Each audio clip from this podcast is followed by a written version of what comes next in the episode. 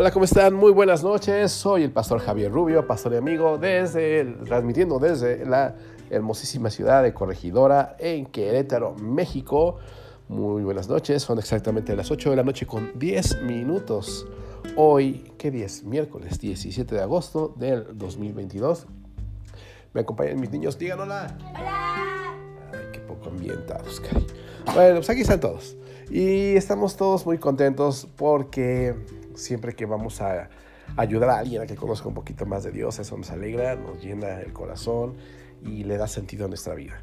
El tema de hoy en ABA se llama ¿Qué pasa detrás de un milagro? Cuando pasa un milagro, todos, wow, eso fue un milagro, increíble, maravilloso. Sí, pero ¿qué pasa detrás? Yo espero que te pueda yo ayudar un poquito a ver qué es lo que sucede. Y cuando recibas tú un milagro de parte de Dios, digas, ay, ya alcancé a ver. Para poder explicar qué, es lo que pasa detrás de un milagro, necesito platicarte una anécdota que ya le he platicado en otros días, pero hoy, hoy es clave para ilustrarlo. Eh, platicarles la vez que un ángel me defendió. ¿okay? Eh, como les he platicado algunas veces, yo tenía aproximadamente nueve, años, diez años, iba caminando en la calle, mi mamá me decía siempre, nunca hables con desconocidos. Y yo pues siempre fui muy atento, en especial de los desconocidos, y ese fue un problema, ¿no? Por eso nunca debemos hablar, niños, nunca debemos hablar con desconocidos. En esa ocasión iba, estaba lloviendo, eh, yo tenía mi sombrilla y estaba yo en la Ciudad de México y un señor me dijo, niño, una pregunta, ¿sabes dónde está el hotel? Y yo le dije, disculpe, ¿el hotel qué, señor? Y me le acerqué más. Me dijo, sí, que si sabes dónde está el hotel. Entonces yo le decía, no le entiendo, señor, ¿el hotel qué? Y cuando me le acerqué lo suficiente, este hombre me, me, golpeó, me, me, cargó fuertemente en sus hombros y se echó a correr. La única imagen que yo, yo recuerdo es mi sombrilla, eh, eh, no la yo no solté mi sombrilla en ningún momento, yo, yo fui, eh, vi cómo corría, la, cómo volaba la sombrilla, ¿no? Y, también veía el piso.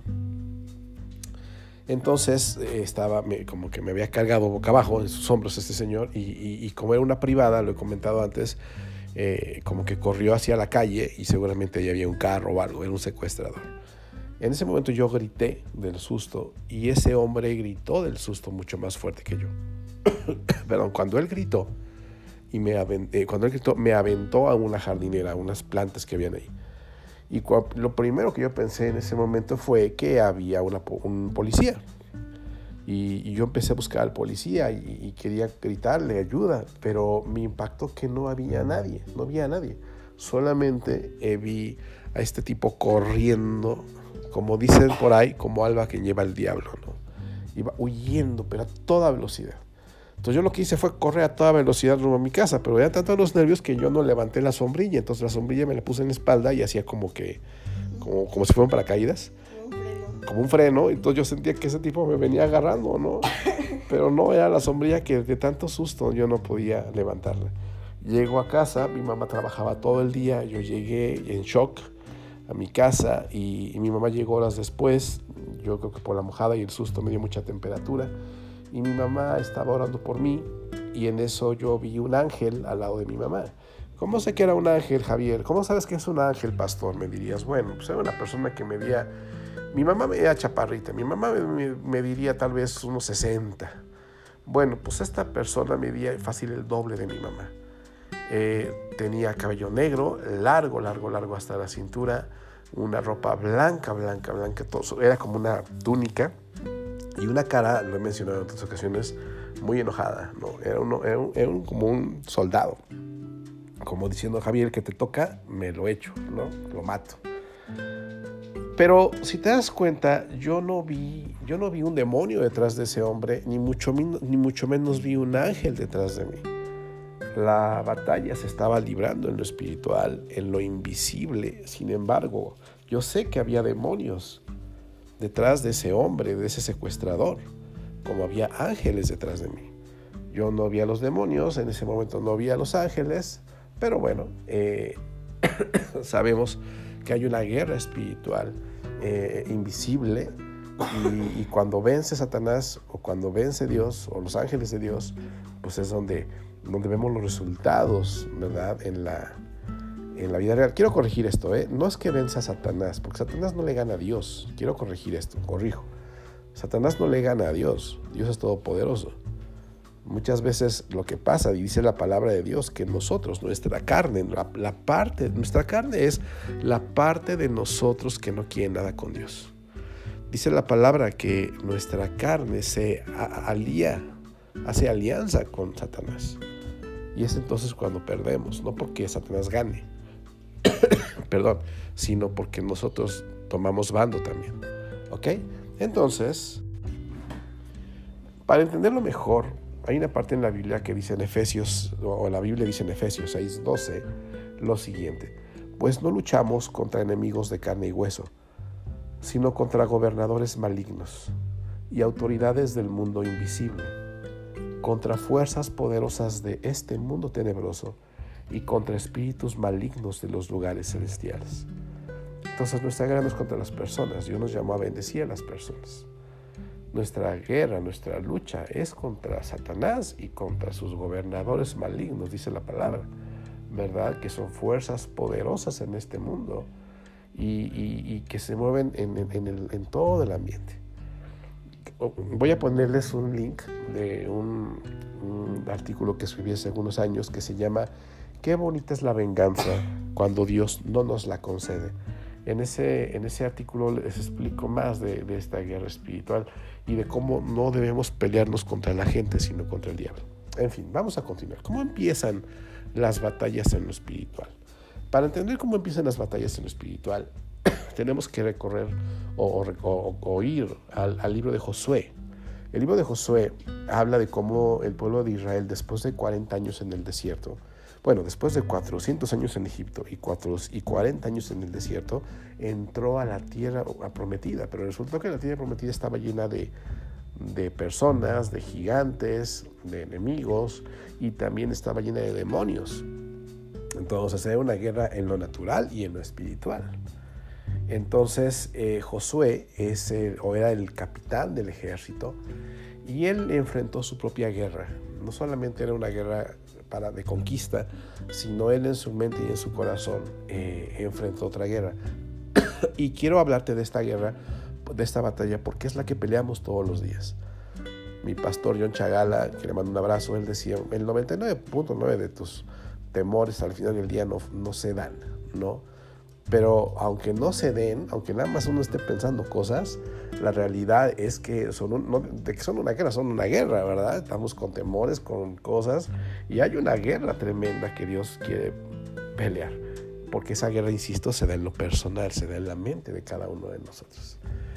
Entonces, eh, ¿cómo empezó la batalla en la mente y en el corazón de Josué? Y después, ¿cómo empezó la batalla en lo general? vamos a leer Josué 1, 16. Dice, ellos le respondieron a Josué. O sea, ellos quiere decir la gente que, que estaba con él para tomar la, la tierra prometida. Le dijeron, haremos todo lo que nos ordenes e iremos a donde nos envíes. Te obedeceremos tal y como obedecimos a Moisés. Que el Señor tu Dios esté contigo tal como estuvo con Moisés. Cualquiera que se rebele contra tus órdenes y no obedezca tus palabras y todo lo que tú ordenes será ejecutado. Así que sé fuerte y valiente.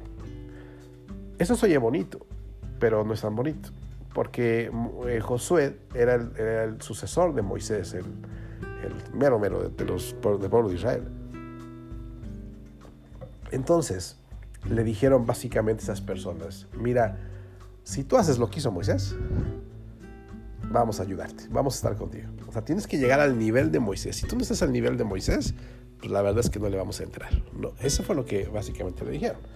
Josué tenía que hacer lo mismo que Moisés para que tuviera el respaldo del pueblo. Moisés, me puse a pensar qué cosas hizo Moisés. Y Moisés hizo seis, yo, yo apunté ocho cosas. Nada más. Una, se enfrentó a la nación más poderosa del mundo. Dos, fue usado para traer siete plagas en contra de la nación más fuerte del mundo, que es Egipto.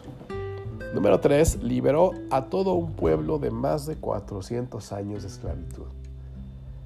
Cuatro, abrió el mar rojo. Yo creo que nada más con el mar rojo ya, con eso, ¿no? Pero bueno. Cinco, durante 40 años lideró al pueblo de Dios en el desierto. El 6 está rudísimo. Durante esos 40 años hubo una nube de día, llama de fuego en la noche, pan del cielo, agua de la roca. No se desgastó la ropa ni se hincharon los pies del pueblo durante todos esos 40 años. Fíjate. 7. Moisés dirigió al pueblo en muchas batallas y no perdió ninguna. Y 8. Aguantó el carácter terrible de casi un millón de personas por 40 años. Y lo que le estaban diciendo a Josué es, bueno Josué, si tú le llegas a lo que hizo Moisés, va, le entramos, ¿no? Eh, Josué debía hacer por lo menos lo mismo que Moisés para que la gente lo respaldara en la conquista de la tierra prometida. O al menos una cosa. O al menos una cosa de esas. ¿Con qué habla el mar, no? Con eso. ¿Cómo se ha sentido Josué? ¿Tú te has sentido incapaz de llenar las expectativas de las personas? Yo me acuerdo que cuando empezaba la alabanza, eh, le mando un saludo a un gran amigo, Paolo Linares, era el pastor que tocaba la alabanza en, la iglesia donde nos congregamos hace muchos años. Entonces, él, me empezó a enseñar y, yo empecé a tocar. Y entonces yo llegaba a las reuniones con mi piano, bien contento, y lo primero que me decían era, ay, ¿no vino Paolo? o sea, yo no, pero vine yo. y toda la gente, ah, no. Luego después, cuando eh, no iba a predicar el pastor, iba a predicar yo. Todos, ay, no va a predicar el pastor. Ah, ah, y, yo, pero voy a estar yo. Entonces el menosprecio, la baja autoestima, te hacen pomada, ¿no? Y, empieza una guerra espiritual ahí. Así empiezan muchas guerras espirituales. Se activan los ángeles a tu, a tu favor, los demonios en tu contra. ¿Por qué? Porque lo que está en juego es algo muy grande, es, es la salvación de muchos a través de ti y a través de mí. Pero cuando estamos como Josué decimos, híjoles, no voy a poder, no voy a poder llenar las expectativas de la gente, yo no soy mejor que Moisés. Y, bueno, dice la palabra en Josué capítulo 5, versículo 13, que en una ocasión, eh, bueno, Dios le mostró a Josué que qué estaba pasando mientras él tenía su propia lucha personal o mental. Josué 5:13, hay un subtítulo que dice ahí el comandante del Señor frente a Josué. Cuando Josué estaba cerca de la ciudad de Jericó, miró hacia arriba y vio a un hombre parado frente a él con una espada en la mano. Josué se le acercó y le preguntó, ¿eres amigo o enemigo? Ninguno de los dos contestó, soy el comandante del ejército del Señor. Entonces Josué cayó rostro en tierra ante él con reverencia. Estoy a tus órdenes, dijo Josué. ¿Qué quieres que haga tu siervo? El comandante del ejército del Señor contestó. Quítate las sandalias, porque el lugar donde estás parado es santo. Y Josué hizo lo que se le indicó. Quiere decir, bueno, Jericó, ahorita vamos a hablar de esa ciudad, fue la primera batalla que, que Israel enfrentó en esta nueva etapa de su vida. Pero te das cuenta que José salía a caminar, ¿no? Y como que veía el desafío a lo lejos y decía, híjoles, yo, yo me imagino que decía, yo creo que no puedo. Está muy difícil, ¿qué vamos a hacer? Y se encuentra con una persona. Se cree, ojo, no estoy asegurándolo, pero se cree que esta persona era Jesús. Porque en algunas partes de la palabra aprendemos que el Señor Jesús tuvo algunas apariciones previas a su manifestación, a su nacimiento. Eh, y me impacta, yo, yo, yo, yo sí creo que era Jesús, porque este Josué le dice, eh, ¿estás conmigo o contra mí? Y el Señor, y esa persona le dice, ni contigo ni contra ti. Como diciendo, yo no peleo a tu nivel. La guerra que yo estoy peleando ahorita no tiene nada que ver contigo. Y como dice que este hombre, este comandante tenía una espada en la mano, quiere decir que en ese momento los ángeles, como decimos en México, le estaban rompiendo el tacuche, digo, planchando el tacuche, así dicen. Le estaba planchando el tacuche a los demonios, estaban pedando hasta con la basinica. Y entonces yo me imagino que el Señor estaba viendo toda la guerra y, le dice Josué, ¿estás conmigo, contra, ¿estás conmigo o contra mí? Y el Señor, ay, ni contigo ni contra ti, no te pases. O sea, estoy peleando la verdadera batalla, que es en lo espiritual, que es la que tú no ves, ¿no? Y entonces este hombre cayó y dice que, que lo adoró, dice, cayó en rostro en tierra con reverencia. Y dijo, estoy a tus órdenes, si quieres que haga, ¿no? Dice, pues adora a Dios, estás en un lugar santo, porque el Señor está aquí, Dios está aquí, está peleando por ti. Mientras tú tienes tus rollos mentales, tus temores, tus escenarios en tu cabeza, el Señor está peleando una batalla por ti en ese momento. Y bueno, perdón, retomemos, ¿qué pasó en lo espiritual? Porque vimos que el Señor estaba, este el comandante del ejército, ah bueno, cuando en Apocalipsis, cuando el Señor Jesús regresa, viene al frente del ejército, entonces por eso podemos creer que era Jesús. Pero ¿qué pasó mientras estaban peleando los ángeles contra los demonios? ¿Qué pasaba en lo espiritual que Josué no estaba viendo? Sin embargo, vio los milagros resultado de lo que estaba pasando en lo espiritual. Pasaron cuatro cosas. Pasaron cuatro cosas que tienes que leer. Yo te recomiendo mucho el libro de Josué. Es un libro impresionante. De veras, mucha acción. Es lleno de milagros. Pero bueno, lo primero que pasó es que cuando ellos iban a cruzar para a la, tierra prometida, iban a llegar a la tierra prometida, se atravesaba un río, que era el río Jordán. El río Jordán en ese momento dice la palabra que era el tiempo de la cosecha, o de la, de la siembra, perdón. Entonces había mucho río, mucha agua, el cauce era tremendo. Dice la palabra que se detuvo como una pared el río. ¿Se acuerdan qué hizo Moisés con el Mar Rojo? Se partió en dos. Este río se partió en uno. Se hizo una pared de un lado, se quedó toda el agua ahí y todo lo demás estuvo en seco para que pudieran pasar los, los pueblos, el pueblo de Israel. O sea, yo puedo ver, no sé si tú puedas verlo también conmigo, un montón de ángeles parando el agua, ¿no? Entre todos, ¿no? Ah, no. Va a pasar el pueblo de Israel, pásenle, pásenle, aquí les agarramos, ¿no? O sea, después, otra cosa que a mí me impresiona los pobladores de la zona se encerraron en sus ciudades llenos de temor por lo menos durante seis meses. O sea, en vez de atacar a Israel, o sea, hubo tanto terror en toda la gente que se fueron a encerrar. sí, es cierto, porque, porque cuando ellos ya sabían lo que había pasado en el Mar Rojo. Ya sabían que Dios respaldaba a Israel. Y luego se acababan de... Les llegó el chisme, lo subieron a las redes sociales ahí que, que Dios volvió a hacer lo mismo, que Dios volvía a estar con Israel y ahora paró un río terriblemente fuerte. Se echaron a correr. Y dice la palabra que Israel todavía le dio tiempo de ponerse a cosechar. Y por lo menos tardaron seis meses en sembrar semillas, salir el trigo, hacer pancito no los molestaron durante seis meses, hasta pan dulce les tocó. Después se derribaron los grandes muros de la ciudad de Jericó con solo gritar fuerte.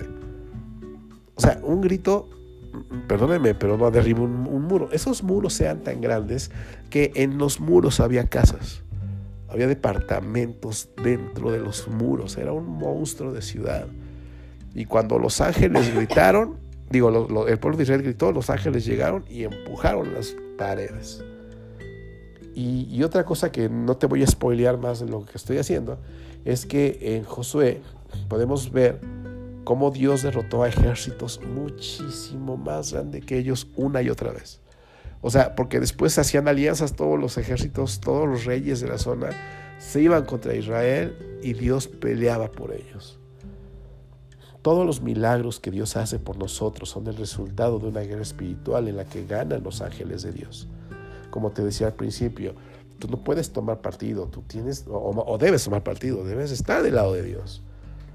Eh, pero bueno, un milagro, insisto, es el resultado de una batalla espiritual. Hay otra, otro ejemplo de esto en el libro de Daniel, capítulo 10, versículo 11 al 13. Habla del profeta Daniel. Y, habla de que bajó un ángel impresionante con Daniel y tiene, y tiene una charla con él. Daniel, para los que luego lo ubiquen, es el que estaba en el pozo de los leones, ¿se acuerdan? Ese es Daniel. Y Daniel es mi hijo que está también por allá, que lo estoy viendo porque no pone atención.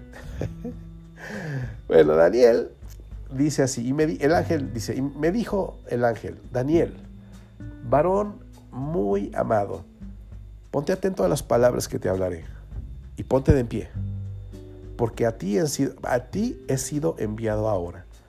Mientras hablaba esto conmigo me puse de pie temblando. Entonces me dijo, Daniel, no temas, porque desde el primer día que dispusiste tu corazón a entender y a humillarte en la presencia de tu Dios, fueron oídas tus palabras, y a causa de tus palabras yo he venido, dijo el ángel. Mas el príncipe del reino de Persia se me opuso durante 21 días. Pero aquí Miguel, uno de los principales príncipes, vino a ayudarme y quedé allí con los reyes de Persia. Esto es una joya, ¿eh? Esa es una ventana asombrosa de las más importantes en toda la Biblia. Dice que un día Daniel dijo, Señor, ¿sabes qué? Ya quiero, quiero entender lo que tú me dices. Quiero echarle ganas, me quiero aplicar, quiero, quiero, ya no quiero ser un orgulloso, quiero humillarme en tu presencia, buscarte, platicarte, amarte.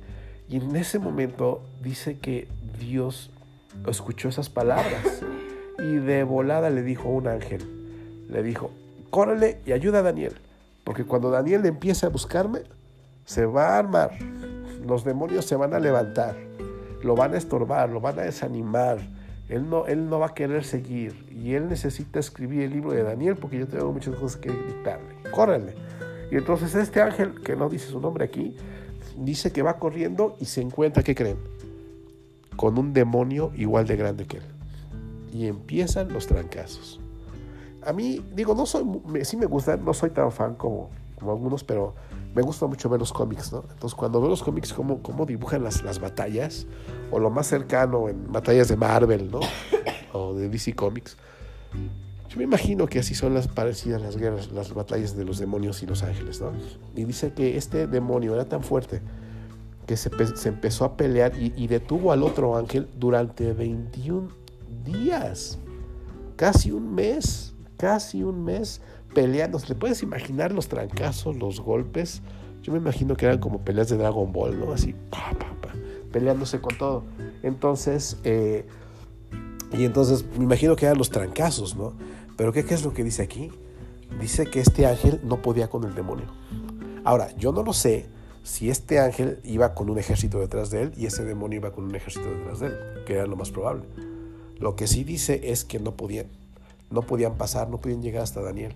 Ni uno ni el otro. Ni uno ni otro, se quedaron atorados por 21 días. Entonces dice que, dice que llegó otro de los principales ángeles, Miguel.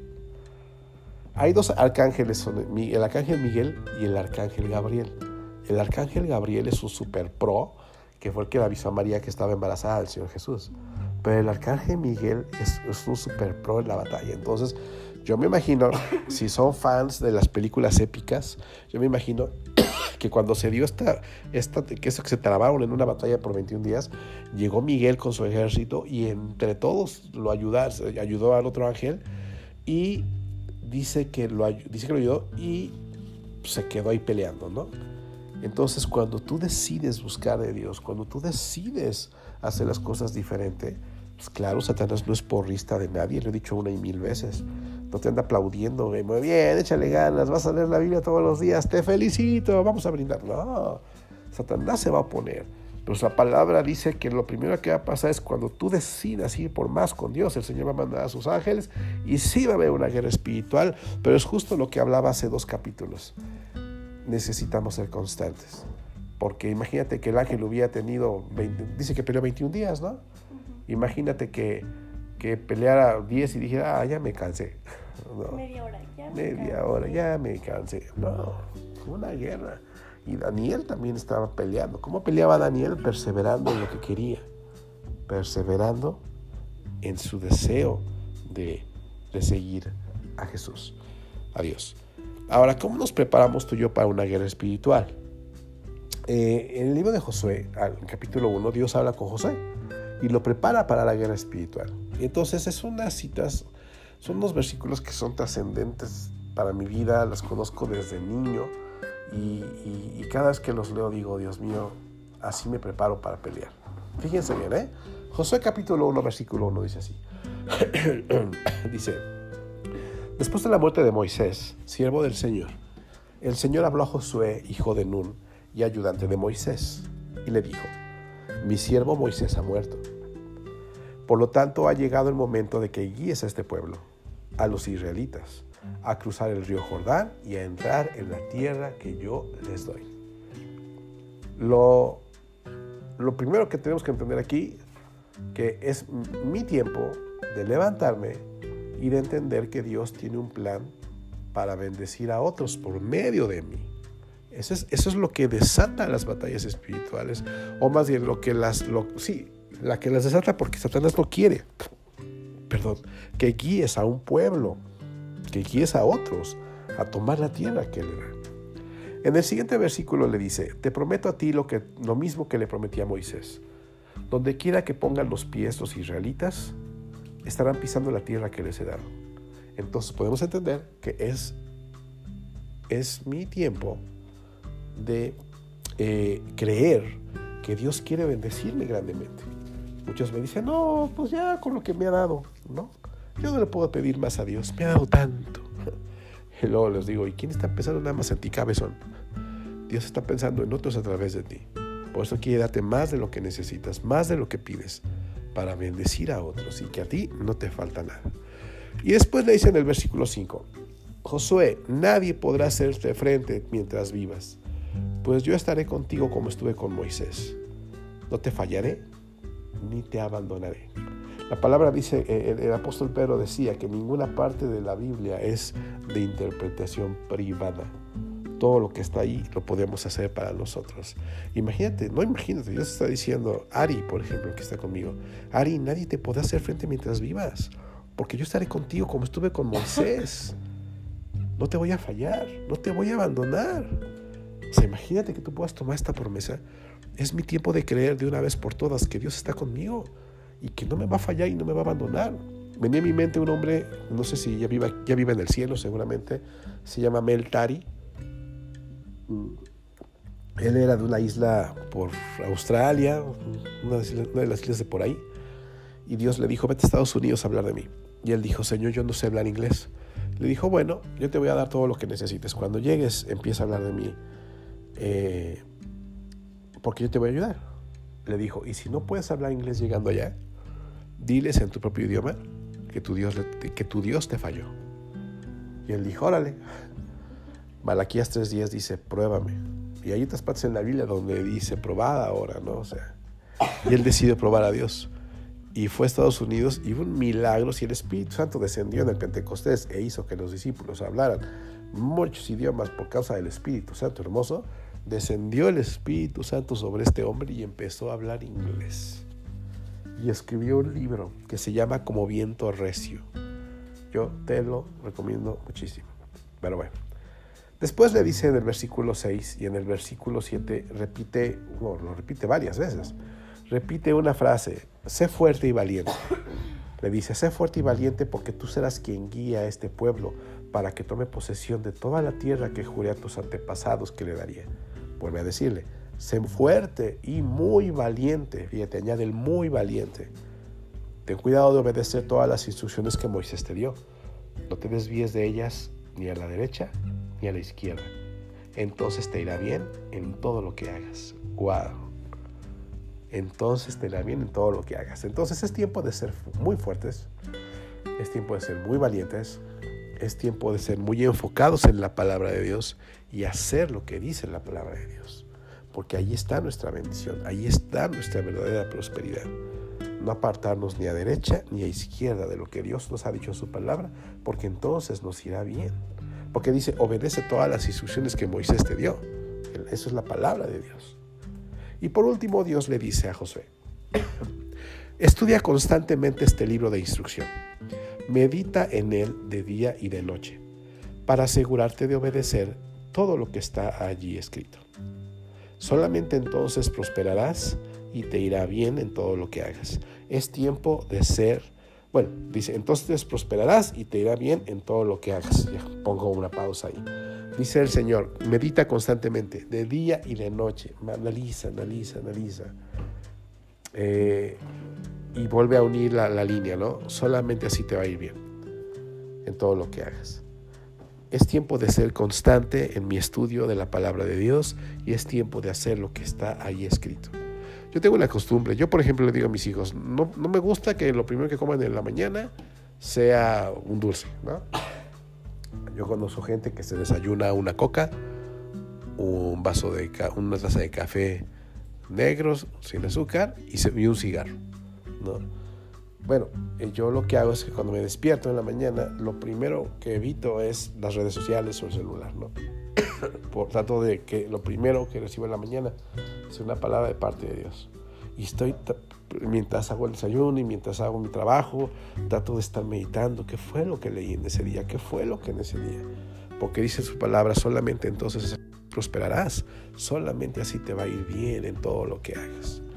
Y en el versículo 9 que es yo creo que es la cita de mi vida, de mi vida, porque mi mamá me la apuntaba en, en papelitos desde que era niño, dice, mi mandato es, sé fuerte y sé valiente, no tengas miedo ni te desanimes, porque el Señor tu Dios está contigo donde quiera que vayas.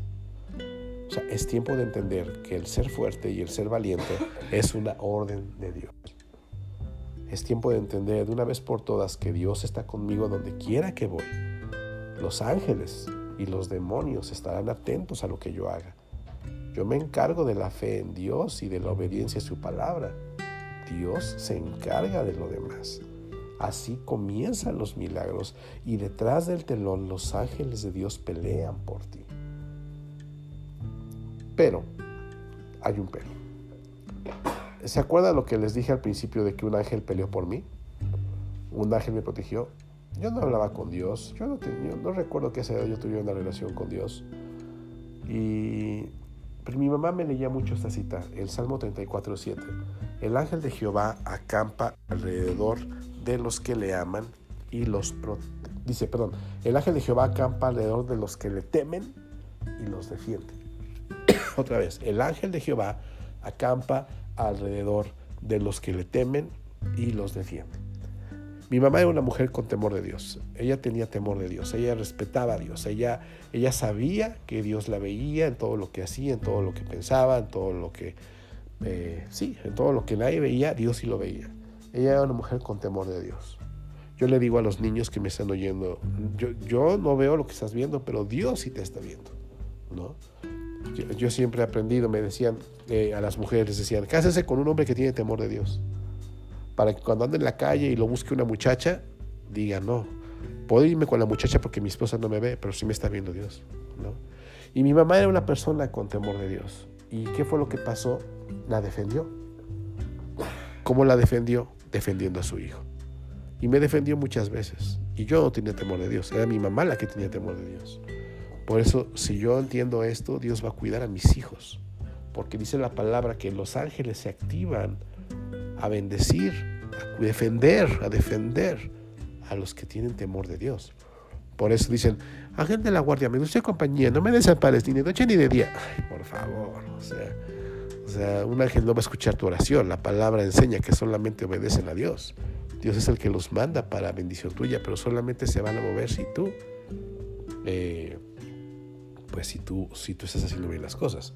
Pero fíjate cómo nos enseña, eh, bueno, paréntesis, eh, no sé, yo hablo, hablo de esto mucho en el podcast que se llama Cuando le escondemos cosas a Dios. Eh, y ahí, ahí, vamos a, ahí desarrollo más el tema. Pero fíjense lo que nos enseña acerca del temor de Dios aquí en el Salmo 34, versículo 11 en adelante. Dice el Señor, vengan hijos míos y escúchenme, y les enseñaré a temer al Señor. Fíjate, y les enseñaré a temer al Señor. Vengan hijos, escúchenme y les enseñaré a temer al Señor. A ver, ¿cómo, cómo se le teme al Señor? Dice, ¿quieres vivir una vida larga y próspera? Entonces refrena tu lengua de hablar el mal y tus labios de decir mentiras. O sea, deja de hablar maldiciones, deja de dañar a otros con tu boca, deja de decir mentiras. No hay mentiritas grandes y pequeñas, no hay mentiritas blancas. No, Satanás es el papá de las mentiras y dice el Señor que si somos gente que está haciendo mal con nuestra boca y está siendo mentiroso, dice que su vida se va a cortar y su vida va a ser eh, de derrota en derrota. Y luego continúa, apártate del mal y haz el bien, busca la paz y esfuérzate por mantenerla. O sea, apártate del mal. ¿Qué estás viendo en la computadora? ¿Qué estás viendo en el WhatsApp? ¿Qué estás viendo en la calle? ¿Qué onda? y dice, haz el bien. Y luego dice, busca la paz y esfuérzate por mantenerla. No te pelees, no lleves las cosas a, niveles más grandes. Si vas en el coche y te dicen hasta de lo que te vas a morir, recuerda lo que dice el Señor, busca la paz, esfuérzate por mantenerla, no regreses la maldición. Dice el Señor, dice la palabra que el Señor Jesús no maldecía cuando lo, lo maldecían a Él, bendecía a esa gente. Y continúa diciendo el Señor, los ojos del Señor están sobre los que hacen lo bueno. Sus oídos están abiertos a sus gritos de auxilio. Perdón. O sea, quiere decir que Dios no pone atención a aquel que se está portando mal. Así dice, su atención está sobre los que están haciendo cosas buenas. Y no solamente sus ojos, sus oídos están abiertos a los gritos de auxilio. Y dice más abajo, pero el Señor aparta su rostro de los que hacen lo malo, borrará todo recuerdo de ellos de la faz de la tierra. El Señor oye a los suyos cuando claman a Él por ayuda, los rescata de todas sus dificultades. Entonces, ya viste que no es que nada más por tu linda cara, por mi linda cara, haya ángeles y demonios ahí peleándose por ti. No, es porque tú decidiste hacer las cosas bien, decidiste buscar de Dios, entendiste que Dios tiene un llamado para tu vida y para bendecir a otros a través de ti, entendiste que Dios está llamando a conocer su palabra, entenderla, ponerla en práctica, te está llamando a tener a Dios, te está enseñando cómo hacerlo y eso activa los, ángeles a tu favor, a los demonios en tu contra, pero el Señor prometió ganar la batalla. Y termino recordando lo que dijimos cuando, cuando Dios le dijo, o, sí, cuando queremos que Jesús le dijo a Josué, hey, estoy peleando contra demonios mientras tú estás aquí paradito haciendo tu propia, tu parte, se detuvo el río Jordán. Dijimos que los pobladores de la zona se encerraron en sus ciudades llenos de temor por lo menos por seis meses. Se derribaron los grandes muros de la ciudad de Jericó con solo gritar fuerte. Vieron cómo Dios derrotó a ejércitos mucho más grandes que ellos una y otra vez. Los milagros vienen cuando hay una guerra espiritual y esa espiritual entre los ángeles y los demonios va a ser ganada, pero ya viste que tú también tienes que prepararte. Sé fuerte, sé valiente, sé enfocado en la palabra de Dios. Sé constante en tu estudio de la palabra. Es tiempo de hacer lo que está escrito. Y el Señor repite una vez, se fue, una y otra vez, sé fuerte y sé valiente. Porque es tiempo de entender, como lo dijimos, que el ser fuerte y el ser valiente es una orden de Dios. Es tiempo de entender. Por eso hay una parte en la Biblia donde dice que los pusilánimes se van, o sea, no van a ser bendecidos, ¿no? Eh, pero es tiempo de entender una vez por todas que Dios está conmigo donde quiera que voy. Es tiempo de entender una vez por todas que Dios va contigo. Y yo te animo a que, a que medites mucho en esta palabra y que escuches el tema de que cuando, les, cuando le escondemos cosas a Dios. Vamos a orar, ¿te parece? Señor Jesús, te damos gracias por esta palabra. hoy aprendimos algo nuevo, hoy aprendimos algo importante. Señor, perdónanos por ser tan ajenos, tan por ignorar, ¿no? Eh, que la guerra espiritual se da cuando yo estoy haciendo las cosas bien cuando tengo temor de Dios, cuando me estoy enfocando. Y, gracias Señor, porque detrás del telón de los milagros, Señor, realmente hay una batalla ganada. Hay una batalla, Señor Jesús, que tú estás eh, peleando en este momento. Hay matrimonios que estás peleando una batalla en este momento. Y ellos ya no quieren seguir. Ya no quieren seguir. Pero tú nos dices a esas personas, sigue porque mientras tú estás clamando, cuando estás clamando por ayuda, mis ángeles están peleando contra esos demonios que quieren destruir tu matrimonio porque quieren, porque saben que tú vas a ser bendecido y vas a bendecir a otros. Dios va a bendecir a otros a través de ti. Señor, gracias te damos por porque tú nos estás llamando, Señor, a, a ver, a considerar la guerra espiritual. Y gracias porque Estamos llegando a la tierra prometida y tú estás mandando a tus ángeles a pelear por nosotros, pero nos estás enseñando a tener temor de ti, a tener respeto, a tener cuidado y esforzarnos y a ser valientes entre muchas cosas más. Gracias te damos por esta palabra, bendito Dios, en el nombre de Jesús y de tu Espíritu Santo. Amén. Muy bien, pues les agradecemos mucho su tiempo, su compañía en este estudio. No se les olvide escuchar el tema cuando le escondemos cosas a Dios. Y bueno, ah, y también saben cuál les voy a poner, donde cuando necesitamos más que un milagro. Ese también, ese tema les va a ayudar mucho a entender lo que hablamos hoy. Les mando un fuerte abrazo, que Dios bendiga esta semana que resta, los guarde, los respalde, los asombre, los bendigo en el nombre de Jesús. Gracias, soy el pastor Javier Rubio, pastor y amigo de la iglesia ABA en la ciudad de Querétaro, México. Díganle adiós, chavos. Bye. Bye.